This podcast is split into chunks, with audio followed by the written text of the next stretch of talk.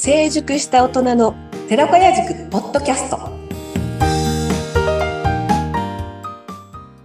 成熟した大人の寺子屋塾ポッドキャストインタビュアーの穴澤聖子ですよろしくお願いいたします、えー、さて今回はですね、こう第3回ということで、こちらの塾長に来ていただきました。えー、富山県塾長の八尾俊弘さんです。よろしくお願いいたします。はい、よろしくお願いします。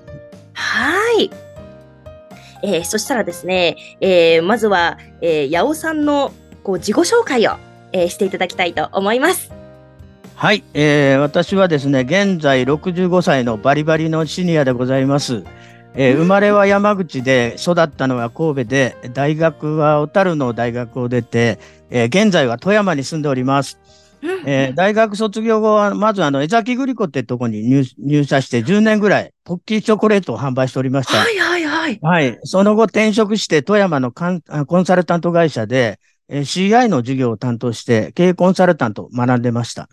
ところが、その後、えー、長男坊、現在28歳の長男が重度の知的障害になったということで、40歳で独立をして、現在アクティブライフプランニング、えー、有限会社 ALP を経営しております。はい。えー、まあ、いろんな方々の健康管理とか健康支援とかメンタルヘルス関係の研修を全国飛び歩いてコロナ前まではやっておりました。よろしくお願いします。よろしくお願いいたします。えっと、あの、八尾さんは、この寺子屋塾の塾長にこうなられるってなった時の、はい、その、こう、経緯っていうのはどんな形であったんですか？あ、これがまた、あの、稲泉塾頭との劇的な出会いが原因でございます。劇的な出会い なんて素敵な、聞きたいです。まあ、あの、一年ぐらいのど前なんですけど、たまたまあの、メンターコーチの勉強しているときに、塾頭と出会いまして、えー、それがきっかけで、あの、塾頭がやられてたクラファンに支援をしたりしてるうちに、私自身がクラファンを立ち上げたりとか、それから塾頭の指導のもと、電子書籍を65歳で発売したりとか、やってるうちにすっかり仲良くなりまして、はい。で、お話をお聞きしてるうちに、え今回の寺子屋塾の基本理念である3つの健康と、あの、三つの力っていうことは、あの、もともと僕も考えていたところと非常に似通っているところがありまして、うんうん、えー、大きな共鳴を受けたのがきっかけでございます。うん。はいはいはい。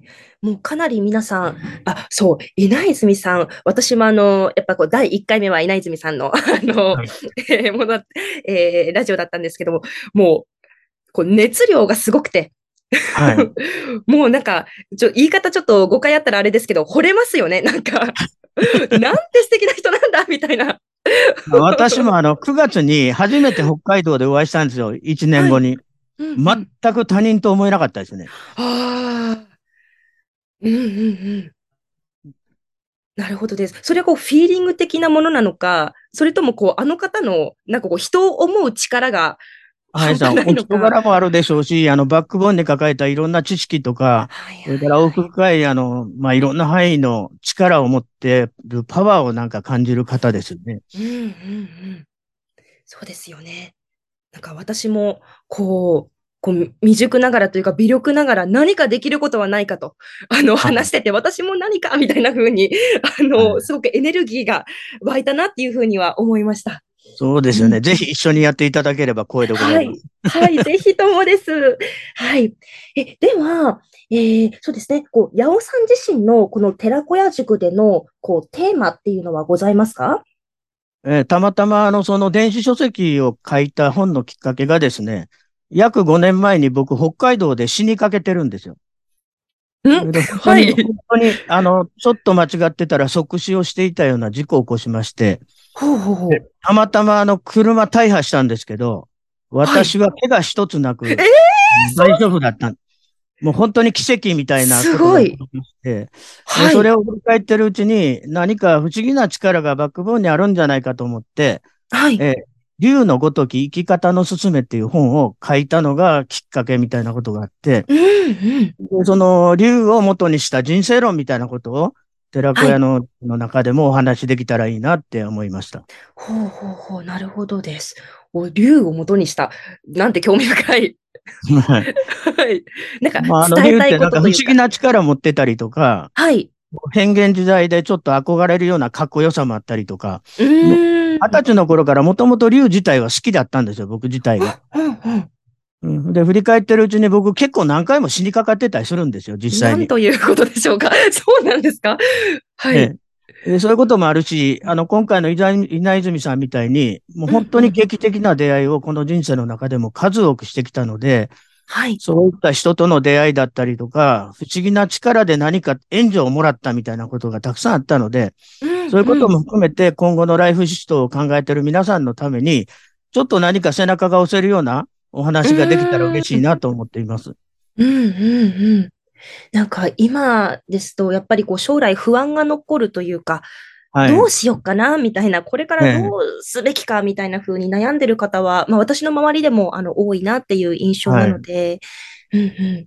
なんかそういった時に、こうヒントになるようなというか、はい。はい、発信ができたらと、うんうん、思います。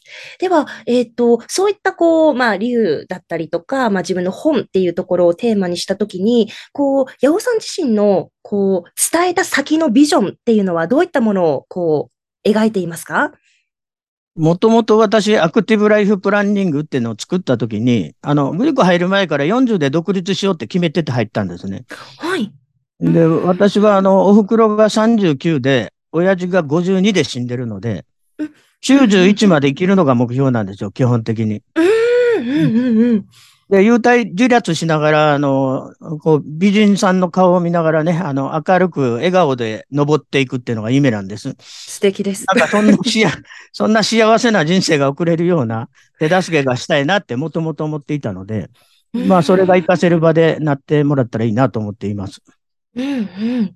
はい。かしこまりました。こう、富山の、えー塾長ということで、こう、富山県の、なんて言うんでしょうか、こう、発信できるものというか、はい。なんかここが、こう、売りですみたいな、あの、ところはございますか？まあ富山ってやっぱりね、知る人ぞ知る、あの、非常にあの、県、あの、風光明媚なとこでもあるし、立山連峰をはじめ、山が3000メートル級の山があって、海も深いんですよ。海のものも、あ山のものも豊富だし、非常に歴歴史や伝統も深いってとこなんですね。